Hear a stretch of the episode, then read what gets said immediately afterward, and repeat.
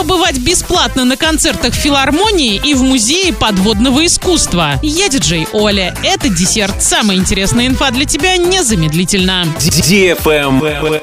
News. Жители Орска могут побывать на концертах Московской филармонии, не выезжая за пределы города. За это им даже не придется платить деньги. В Орской школе искусств номер два был создан виртуальный концертный зал. Теперь каждый житель города может смотреть и слушать выступления симфонических и духовых оркестров России, а также наблюдать за созданием песочной анимации. При этом звучание музыкальных инструментов в трансляции практически не будет отличаться от оригинального. Для этого была закуплена качественная аппаратура. В группе «Виртуальный концертный зал ДШИ номер 2 город Орск» публикуются анонсы концертов без возрастных ограничений.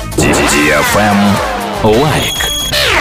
В Санкт-Петербурге будет создан профсоюз музейных котов. Союз будет защищать права животных, проживающих в учреждениях культуры, а также сотрудников, которые ими занимаются. В этой организации можно будет получить консультацию по содержанию котов в музеях, а также информацию о том, как узаконить их положение. Первоначально профсоюз будет существовать в виртуальном формате. Travel Guide. На Лазурном берегу в Каннах открылся новый музей подводного искусства. Он находится недалеко от острова и состоит из шести скульптур в виде лиц высотой почти 2 метра. Это портреты местных жителей, например, 80-летнего рыбака или 9-летнего ученика начальной школы. Скульптуры расположены на глубине до 3 метров и весят около 12 тонн каждая. Сделаны они с использованием нетоксичного нейтрального PPH цемента, который не содержит вредных загрязняющих веществ. Эти произведения, по сути, искусственные рифы, где могут жить кораллы, рыбы и ракообразные. Они были доставлены на место на лодке и установлены водолазами с помощью кранов. Теперь дайверы могут плавать среди них, не платя за вход в музей. На этом все с новой порцией десерта специально для тебя. Буду уже очень скоро.